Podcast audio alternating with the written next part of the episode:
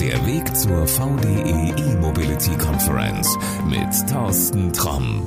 Die zweite VDE E-Mobility Conference und ich habe jemanden gefunden, der sagt, ich bin ein bisschen in Eile, mein Flieger wartet nicht. Das ist Markus Ewig. Markus Ewig kommt von Renus. Jetzt wirst du sagen, Renus kenne ich, das sind diese LKWs, die durch die Gegend fahren. Äh, ja. Ja, das ist richtig. Damit werden wir sehr oft in Verbindung gebracht. Aber die Renus als Teil der Redmann-Gruppe ist viel, viel größer.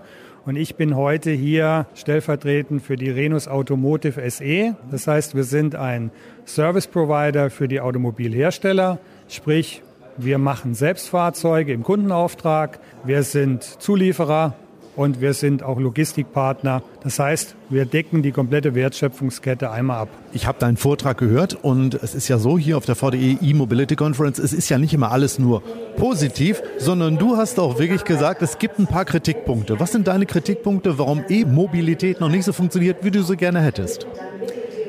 Die Kritikpunkte sind eigentlich mannigfaltig, muss man ganz ehrlich sagen, wenn ich das mal so festhalten darf, ja, weil wir sind mitten in einem Prozess, in den wir reingedrängt wurden als Branche, in dem wir uns aber auch gerne haben reindrängen lassen, weil wir wussten, dass diese sagen wir, traditionelle Vorgehensweise schneller, breiter, höher, also will ich es mal formulieren, nicht zukunftsorientiert ist. Aber wir müssen wissen, dass bei einer Transformation ich eigentlich die Aufgabe habe, alle Beteiligten mit einzubinden. Und das ist eigentlich so ein bisschen mein großer Kritikpunkt. Wir nehmen nicht jeden mit. Wir nehmen den Konsumenten nicht wirklich mit. Ja, wir nehmen die Zulieferer nicht wirklich mit. Wir nehmen die Gesellschaft in Teilbereichen vielleicht mit. Und das sind so ein bisschen die Themen, die uns umtreiben, wo wir sagen, dort müssen wir Transformation auch anders denken.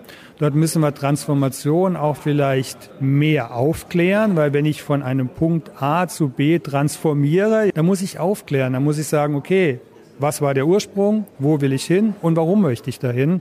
Und das geht auf diesem ganzen Prozess verloren, weil ich natürlich, jetzt versetze ich mich mal in die Rolle des Fahrzeugherstellers, Zahlen habe, Absatzzahlen haben, die ich erreichen muss, weil ich natürlich extrem viel Geld in diese Transformation stecke. So, und wenn dann die Absatzzahlen aber nicht kommen, weil ich den Kunden verliere, dann bleibt der Prozess irgendwann stehen. Und das ist so ein bisschen die Sorge. Ich habe jetzt von ganz vielen Menschen, die sich mit dem Thema Autokauf beschäftigt haben, auch von Kollegen, mhm. auch teilweise von Herstellern, Importeuren gehört, weißt du, was wir eigentlich brauchen? Wir brauchen kleine, bezahlbare Elektroautos. Die haben wir aber im Moment nicht. Siehst du das auch als das große Problem an? Ja, genau das. Ich muss ja nur in meinem privaten Umfeld mich mal umhören. Dort ist ja genau der Punkt da. Ja, ich soll heute, das will ich mich nicht hundertprozentig festlegen, aber 45, 50.000 Euro, das ist so ein bisschen das Einstiegsthema, das muss ich aufwenden, um in ein Fahrzeug einzusteigen, was als Nutzungsverhalten, ja, das muss man ja offen sagen, eingeschränkt ist. Mein Nutzungsverhalten ist Strecken zu absolvieren, möglichst schnell mein Fahrzeug wieder fahrtauglich zu machen, aufzufüllen, eine Sicherheit zu haben, ob bei Wind, Schnee, Kälte und wie auch immer die Leistungsspektren da sind.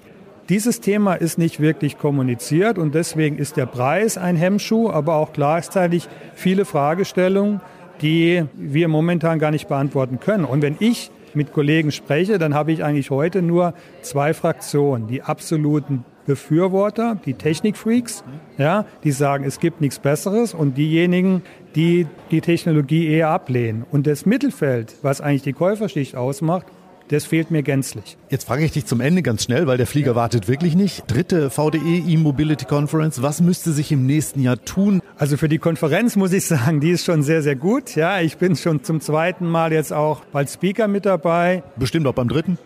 Bestimmt auch, ja. Ich glaube, wir müssen noch ein breiteres Spektrum hier mit eine Bühne bieten und ich glaube, wir müssen auch viel stärker noch Politik und Gesellschaft und auch Verbände noch eine Plattform geben, sich hier zu positionieren, um das Ganze gesellschaftlich letztendlich auch breiter darstellen zu können. Das soll es für heute sein. Ich sage vielen Dank, Markus, und guten Flug. Vielen Dank, gute Zeit. So, und das war es auch schon für heute von der zweiten VDE E-Mobility Conference. Falls du nicht dabei warst, habe ich eine gute Nachricht für dich. Es wird nämlich auch eine dritte VDE E-Mobility Conference geben. Mehr Infos dazu, wenn es soweit ist, findest du auf der offiziellen Webseite. Ich packe den Link dazu einfach mal in die Show Notes. Und was du auch noch machen solltest, damit du bis dahin auf jeden Fall im Bilde bleibst, auf den Abonnieren-Button in deiner App drücken, denn es wird noch weitere Folgen von interessanten Menschen von der zweiten VDE E-Mobility Conference geben. Ja, und das soll's für heute auch schon gewesen sein. Bleib uns gewogen. Alles Gute, bis dann und ciao. Das war der Weg zur VDE E-Mobility Conference.